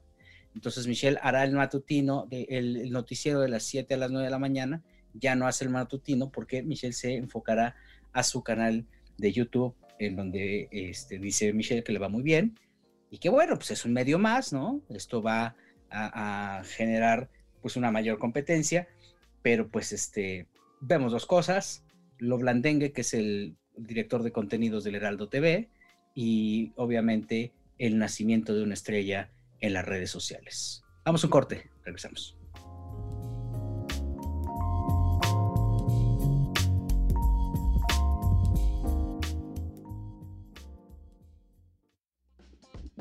Ey, ey, ey, no te vayas, porque en una de esas quizá hablemos de ti. Le va mejor, ¿no? Ahí. Ya regresamos, ya regresamos. Y como seguramente esto no lo va a editar Carlos H. Mendoza, Que se vaya así. Así se vaya. Sí, sí, que se vaya, sí. Pero cuenta ya lo que estás diciendo, Juelito. No, Cuéntalo eh, completo. Ernesto, Ernesto fue que... es que me metí a su cuenta y son 65,800. Eh, tampoco es muy que, bajo que- todavía. tampoco es que caigan carretonadas de lana, ¿eh? O sea, por cada mil reproducciones debes de ganar un peso aproximadamente. Y los videos, pues digamos, los últimos videos, eh, de 1800, 10 10 mil, 1800, están en ese rango. Yo creo que el mayor está en 120 mil y ya fue de hace tiempo. Y de ahí baja a 27 mil, a 2 mil, a 6 mil. Este, bueno, pero, pero tampoco es algo que afecta a la televisión mexicana y yo creo que el Heraldo, pues no, al Heraldo, aunque le pusieras al presidente ahí, tampoco es que le va, le va a generar Ay, no, un al contrario. de rating. Yo creo que al contrario, eso hace que se baje, ¿no? Este, ahora es, es muy probable que tenga más audiencia en su, en su ahí sí, en su Ahí sí, en canal de. YouTube y en el Heraldo, ¿no? Puede ser. Pero ojalá que Margot sea un programa televisado y ahí tendrán, que sea uno de audiencia o dos con Charlie conmigo. Si Zurita se sube al barco de la televisión, ahí estaremos eh, presentes. En, no, No, sé que qué no lo haga, sale, por favor. Está bien en la radio. ¿Saben, ¿saben en, qué, en qué canal se ve el Heraldo? Diez. Ah, perfecto. Pero yo, o sea, yo insisto, yo creo que está, o sea, traen una propuesta informativa importante, son fuentes de empleo, están aguantando vara, este, eh, yo creo que es una muy buena, o sea, es una ventana que puede capitalizarse bien. El tema es cómo presentan las cosas. Y si como director de contenidos tienen un cuate al que le puso el trabajo su mujer, pues entonces están perdidos, ¿no? O sea, necesitan gente experimentada. Tienen a Lila ahí, que es como el primer eslabón sólido, ¿no? Tienen a Miguel Serrano, que Miguel Serrano hizo algunas cosas en imagen, tiene eh, contactos, tiene gente eh, que está muy bien conectada en el medio de la, en la- industria de la comunicación. Entonces, este, creo que tendría que dar más. A lo mejor es exigirles demasiado. Abrir un canal no es fácil, es costosísimo, no es, no es sencillo, pero creo que necesitan, la verdad, ahí echarle, pues, más ganitas, ¿no? Antes de que la crisis los alcance. Que independientemente de que tengan una capacidad financiera grande, eh, aparentemente la tienen los empresarios que están detrás del proyecto, este, pues también no hay dinero que, como dicen, no hay dinero que rinda, o como dicen esos, este, no hay dinero que alcance, ¿no? Entonces, pero bueno. A ver, Ernesto Buitrón, ¿qué traes de tu guadaña? ¿De quién más, de quién vas a hablar más? Fíjate que les puedo confirmar que ya inició el trabajo de la creación del guion de Gloria Trevi. Ya están, eh, tienen, pues, eh, están armando la cuestión periodística. Eh, la producción será de la señora Carla Estrada. obviamente está reunió un equipo de asesores periodísticos pues importante una de ellas eh, trabajando en unas cadenas importantes en Miami y esto. Y ya inició esta serie. A mí me deja dos incógnitas. El día de hoy que yo me enteré, me deja la incógnita número uno. Ya ven que existió un guion que hizo Sabina Berman, de apoyada por Gloria Trevi, y que después se convirtió en esta película que se llamaba Gloria. Que después le ocasionó a Sabina Berman una demanda por parte de Gloria Trevi porque pues al parecer no le gustó que se contara la verdad. Entonces me, al yo hoy conocer a una de las asesoras periodísticas, bueno, al, saludarla y al platicar que tenía mucho tiempo que no lo hacíamos, me dejó una incógnita porque eh, ella pues trabaja, trabaja fiel al, al oficio, o sea, ella, si la llevaron ahí es porque va a tener los pelos de la burra y va a tener que contar la cuestión de cómo pasaron las cuestiones de Gloria, lo de la demanda, lo de, me imagino también vendrá lo de la cárcel, pero si a Sabina Berman la demandaron, no sé qué producto o qué, se vaya a presentar, tengo yo algunas dudas y algunas incógnitas que no sé si me puedan ayudar a despejar, porque al final el contar una historia y no contar la historia, pues pues no, hace que estos proyectos no trasciendan. Ahí tenemos series como la de Alejandra Guzmán, tenemos series como la de Paquita, la del barrio, que produjo, no sé si fue Pigmenio, pero la, pasaron en cadena 3. Y, eso es, ese es el riesgo que se corre de repente, ¿no? Porque yo creo que si a ti te dicen, te voy a contar la historia de Queen o la historia de Elton John, o vamos a ver, eh, no sé, por ejemplo, Netflix tiene una que se llama The que es la historia de Motley Crue pues estás viendo bioseries que te están contando, sí, algunos pasajes que quizá no conocías como fan o como televidente de proyectos. Y esa es la cuestión que tengo, pero lo confirmadísimo que ya se está trabajando esto a puerta cerrada. Eh, eh, me parece un proyecto muy ambicioso y también me parece un proyecto en el que seguramente si se va a hacer, pues tiene que haber mucha lana puesta para que salga bien. Eh, tratándose de un artista, pues que en este momento también se sabe que vende, pero me deja más incógnitas que respuestas. Yo, yo lo que creo es que, digo, mientras está, está detrás Carla Estrada, entonces es una persona que sabe contar historias, porque al final el secreto de todas estas series o de, de, estas propuestas radica en eso, ¿no? En contar muy bien una historia y de ahí pues ya la gente creerá lo que tenga que creer. Ahora, también hay, hay que reconocer que hay una brecha generacional muy extensa de, de lo que ha pasado de, de, de, esta etapa tan amarga de Gloria Trevi a lo que es Gloria ahora, ¿no? Entonces hay gente que no conoce ese pasado y hay otros que lo conocen y que pues mágicamente, como ocurre en ciertos casos, pues han olvidado todo, ¿no? Eh, entonces creo que sí, ahí, ahí es donde yo veo un poco la oportunidad en cuanto a la brecha generacional. Lo que pasó no se debe de olvidar. Creo que eh, el, hecho fue lo, suficientemente violento y, desafortunado y no debe de quedar en el olvido por, las circunstancias. Ahora, al final ya tuvo lo que tenía, ya fue visto por las autoridades y cada quien... Cosa juzgada. Exactamente, sacará su punto de vista alrededor, Joel. Eh, yo creo que vamos a ver eh, pues, la historia, sí, con muchos tintes periodísticos, seguramente con, con muchos elementos que le van a dar veracidad, con el sello de Carla Estrada, ¿no? Con muchos tintes también muy dramáticos, pero siempre, siempre bajo el enfoque de Gloria Trevi, ¿no? entonces ahí parte todo. Puede tener muchos elementos eh, que van a enriquecerlos, pero no hay que perder de vista que evidentemente pues, sea todo desde el enfoque de Gloria y que además creo que le va, le va a servir demasiado a Gloria. Creo que eh, si de por sí ya Gloria es un fenómeno, bueno, con esta historia me parece que puede todavía crecer mucho más y creo que también por eso se animó a, hacerlo, ¿no? Eh, no, lo, no es que lo necesite, porque Gloria sí tiene eh, un público ya que consta de varias generaciones, pero sí creo que le va a dar todavía un empujoncito para arriba, ¿saben? Pero es, peligroso, Joelito, eh, jugar con eso, porque el hecho de que cuentes una historia medias y que seguramente tendrá otros elementos, otros personajes disfrazados con otros nombres, eh, va a reavivar la leña y va a prender esa pequeña eh, llamita que quedó ahí guardada de ese tema esa brasa, eh, porque hay muchos personajes que requieren voz y esto les va a dar eh, el pretexto perfecto para que Mari Boquitas regrese, para que las hermanas de la cuesta en algún momento declaren. Pero acuérdate, para que, para eso Gloria lleva, Gloria lleva varios años reconstruyendo su relación con este grupo de mujeres que en su momento la denunció o se vio involucrada en este famoso eh, caso llamado Clan Trevi Andrade, ¿no? Creo que a excepción de Karina Yapor, prácticamente con, las con todas las demás eh, ha, forjado lazos, se ha reconciliado, ha ido construyendo la relación poco a poco, ¿no? Caso aparte, muy aparte el tema de Sergio Andrade, pero Sergio eh, está súper apartado de todo. Yo, yo, creo que en una de esas nosotros nos estamos anticipando y a lo mejor ni hablan de eso.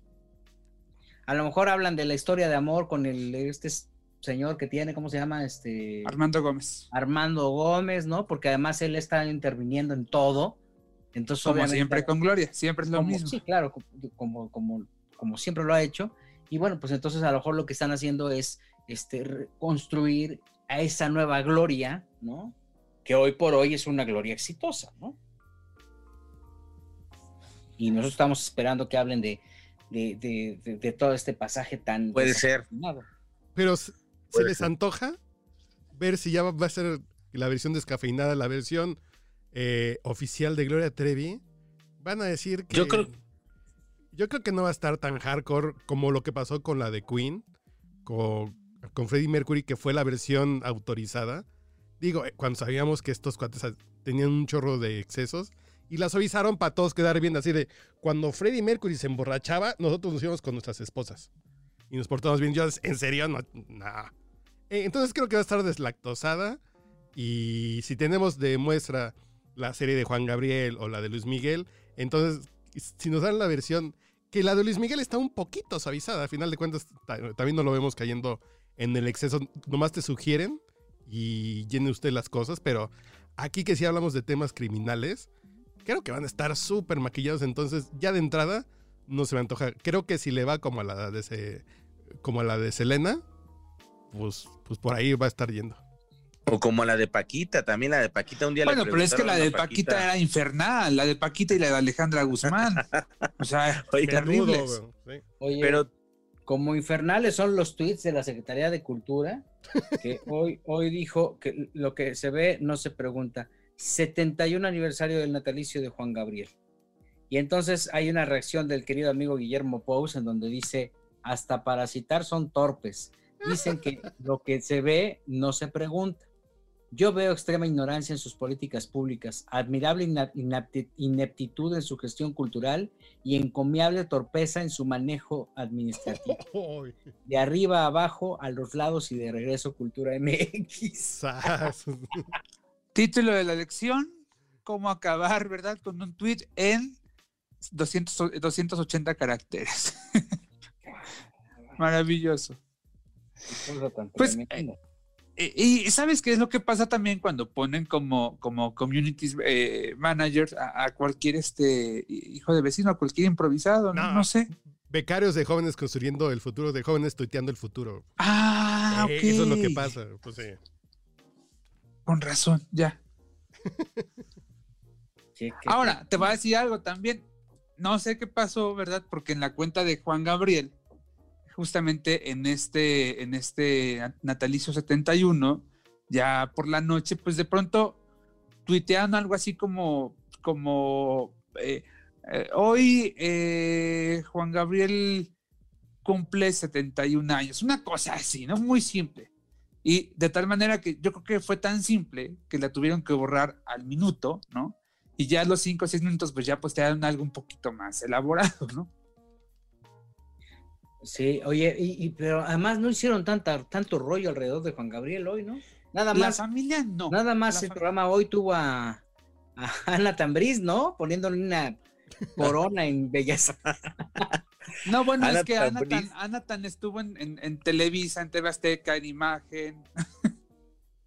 Sí, Anatan estuvo en todos lados. Va a estar en el podcast borracho. Así acabando de grabar este. Anatan Briz. No, no es cierto. Pero sí, yo creo que Gil sí estuvo muy. Bueno, es que al final también es el, digamos, el que hubiera, es el natalicio. Yo creo que el, el evento fuerte siempre es el aniversario luctuoso de Juan, que es ahí donde sale la familia y y donde sale Silvio Orquidi, donde sale también eh, la hija Gaby Aguilera. Yo creo que también estuvo por eso. No, a la hija Gaby Aguilera la entrevistas tú, que es otra cosa. No, pero está reconocida, tiene un acta de nacimiento. Oye, pero oye, el natalicio de Benito Juárez hasta entra a la primavera. Claro. No, o sea, para quien dice que los natalicios no son importantes, mira, ahí entra en la primavera. Lo que sí es que sí, eso es, una realidad, lo que dice el señor Joel O'Farrilli, lo dice clara, clara y fuertemente. La única persona que piensa en Gaby Aguilera eres tú. Ernesto. no, pero ya Gaby Aguilera dará la sorpresa, ya la tendrán que buscar por, porque se va a lanzar como cantante.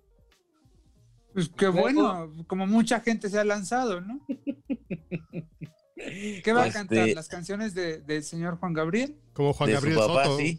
Así como Juan Gabriel Soto que también canta. Sí, pues sí.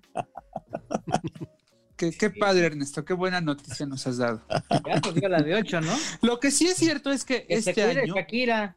Exacto, porque viene Gaby Aguilera. Un saludo a, hasta Estados Unidos. ¿sabe? Es Texas, ¿no, Ernesto? No sé.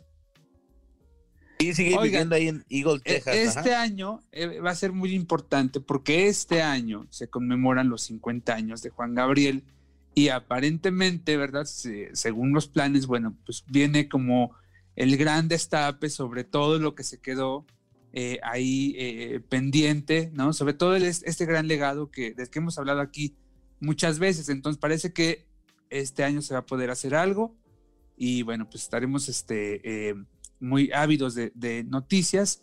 Y por otro lado, pues los procesos eh, legales eh, por parte de la sucesión, testamentaria continúan, ¿no? Sigue, e, está un poco como estancado este tema de las casas de Silvia Urquidi, eso por un lado. Eh, está también el tema de esa deuda que tiene el empresario regiomontano Eugenio Martínez Benavides, ese también es, otro, es otro caso. Está todavía pendiente la devolución, eh, mi querido Ernesto, de, la, del rancho, ¿no? De, de, Parácuaro, Michoacán. O sea, hay todavía muchas cosas pendientes que yo creo que eh, pues este año va a ser crucial para resolver todo eso, ¿eh? porque ya llevan casi cinco años con eso. En pocas ya, ya está. En pocas palabras, ya tienes que regresar a ese rancho, Ernesto.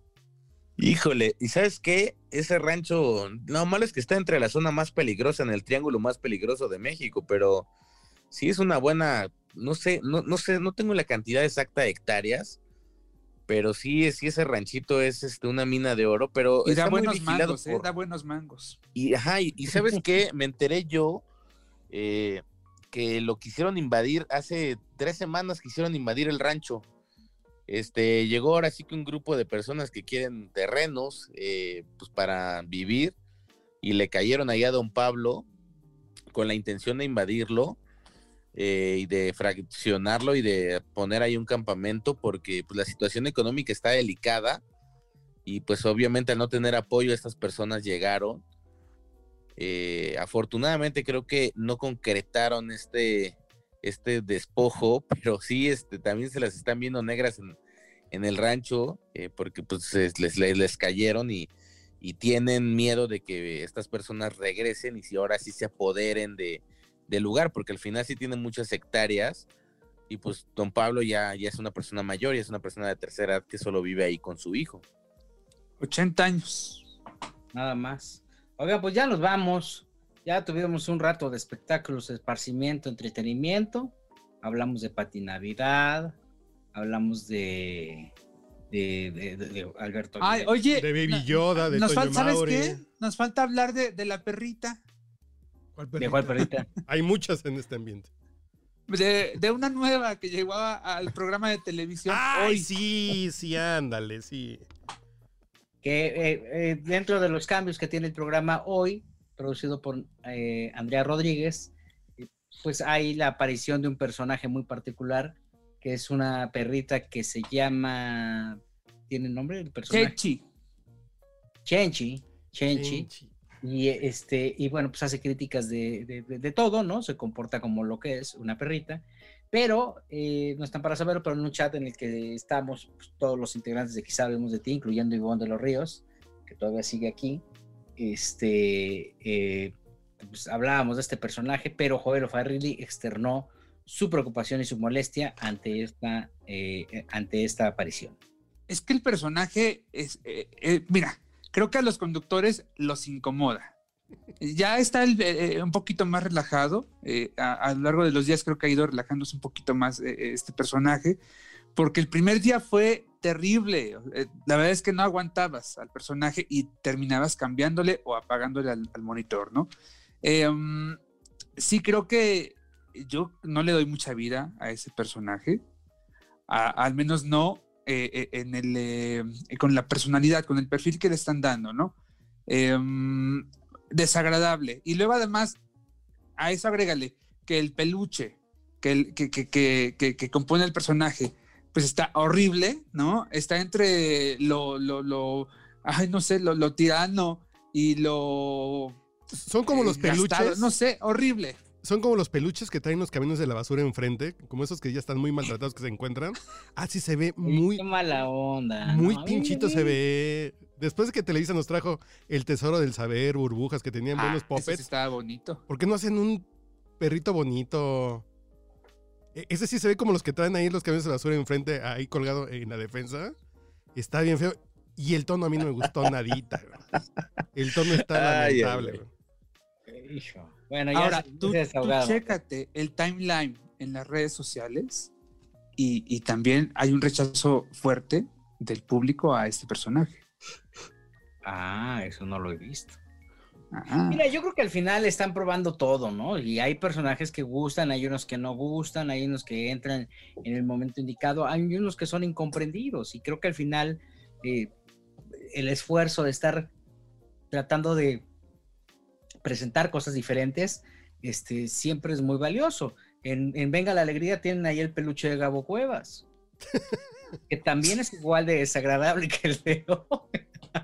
No, no, no, para nada, no, no, no, no, son Tienen- cosas totalmente diferentes. Tienen la construcción de eh, del padre José de Jesús hablando de Baby Yoda también. O sea, sí No, hay. pero mi padre, no, pero mi padre, oye. Ah, con mi padre no te metas, ¿eh? Por favor. padre, no, ese padre tiene la mano santa. Oigan, hablan- hablando de eso, no sé si vieron eh, esta semana que regresó Venga. eso se me había olvidado, fíjense, ahorita me lo recordaron y ya tendré que soltar este zarpazo. Me quedé asombrado, me aventé una misa completa en el canal 1, pero misa do- con todo, ahora sí que pusieron al padre, acomodaron cámaras para bendecir el, el nuevo foro. Yo creo que sí hay que decirle a los productores que pues, eso se hace como a puerta cerrada, para tener con tiempo, porque si nos aventamos la misa, ya, ya era como un poco tedioso en la mañana, imagínate ver una misa, y todos con la vela y que la luz y que el foro y que no sé qué, entonces sí se volaron la barda, sí, son cosas de repente que, no sé, a lo mejor yo no me gusta ese tipo de cosas en la televisión o no me gusta la televisión así, pero sí hay cosas que deben guardarse, así como, cuando no están al aire, ¿no? Es lo mismo que caemos, tienen cinco horas, dice, bueno, pues ¿qué haces? Pues métete una misa media hora y que están bendiciendo el foro. Sí se volaron la barda, yo ¿Qué creo pasan que... a comulgar los camarógrafos? Sí, está bien. Exactamente, pero, pero la, la cosa aquí es, es eso, ¿no? Pues tienes tanto horario, tienes tan poco contenido que te arriesgas a esto. Y yo creo que eh, teniendo un programa de así, pues estaba bien, venga la alegría, estaba bien en tres horas. Yo creo que el hecho de abusar de esto y querer meterle más como para hacerlos en estos formatos que tiene el señor Ciurana, pues no, venga, venga cuando lo tenía Adrián Patiño, si era un programa más estructurado, con mayor contenido, que tenía secciones muy sólidas y que eran secciones también que la gente ya tenía. Por ejemplo, tenía la enciclopedia del crimen, que eran reportajes que hacía Sergio Sepúlveda y que salían los miércoles, y reportajes estructurados, donde realmente el televidente se quedaba con, con, con un conocimiento de esta forma. Y hoy en día no sabes qué pasa, no sabes si de repente ven las redes, de repente hablan de esto, de repente están bailando, luego cantan, luego hacen misas, o sea, esa es la, bronca, que al final no definen un contenido base de una hora, de un programa tan largo y que ves notas de relleno como el padre hablando de la rosca, por ejemplo. Si ustedes piensan que este podcast se regresó al principio, no, fue el comentario final de esto, ya nos vamos. Muchas gracias por, por su por acompañarnos hasta este momento, gracias por su preferencia, por los comentarios. Eh, hacemos este podcast con mucho entusiasmo, muchas ganas y lo hacemos cada quien desde su casa y sin punto de edición. Estuvimos con ustedes el señor Joel Farrilli. Un abrazo a mi querido Juan Osorio que eh, ya regresó, ya platiqué con él, está regresando de manera paulatina, ¿verdad? Pero está con mucho ánimo y manda saludos para todos en este podcast. Carlos H. Mendoza. Señores, un gusto y sí, ah, qué bueno la gente que está saliendo del COVID eh, nos dan alegría. Qué bueno que estén saliendo cada vez más en este peor momento. Y también aquí estamos para hacer la vida un poquito más leve en este desmadre que estamos pasando todos. Ernesto Buitrón. Pues cuídense mucho, eh, sí, caray, pero fíjate lo que, lo que ha sido estos tiempos, yo creo que este año eh, hay muchas crisis, la restaurantera, ahorita acabo de leer una nota de que el cine Cinépolis tiene una deuda millonaria de que está a punto de quebrar, pero algo que me decía Graciela Mauri con lo que me quedo es, por favor, hay que agradecer todos los días que tenemos salud y que estamos vivos y que nos estamos tomando un vaso de agua, porque yo creo que esto nos ha enseñado a valorar más eh, lo que nos rodea. Entonces, pues valórense ustedes, este, gracias por escucharnos y a ustedes también me da mucho gusto ver que mis compañeros y amigos están sanos. Eh, así debemos mantenernos. Y un saludo para mi querida Ivonne, que ya nos escuchará, eh, pues seguramente en su, en su dispositivo móvil. Ya que regrese Erika. Ya que ya, ya, pues ya aquí, mira, Ivonne está, si se tarda un poquito, la verdad es que. Está Erika, está Carla Lino. Carlita Lino. Este, también, pues por ahí Ernesto debe tener a Janet. No sé a quién más quiera poner a trabajar. Voy a hacer caso. La, la, Leonela del espectáculo también la, la, pienso meter. Ahí en fuera, yo creo que ya los demás reporteros son de puro cascajo. Así no, eh, no, no, no, ¿Qué, No, no, no. ¿Cómo dices esos de mis compañeros? No vayas a meter a los del chacaleo, Juelito. Tú eres muy de esos, ¿eh? Ya vámonos, señores y señores, estuvimos con ustedes. Muchas gracias por acompañarnos. Yo soy Gil Barrera. Nos escuchamos la próxima, aquí donde quizá hablemos de ti.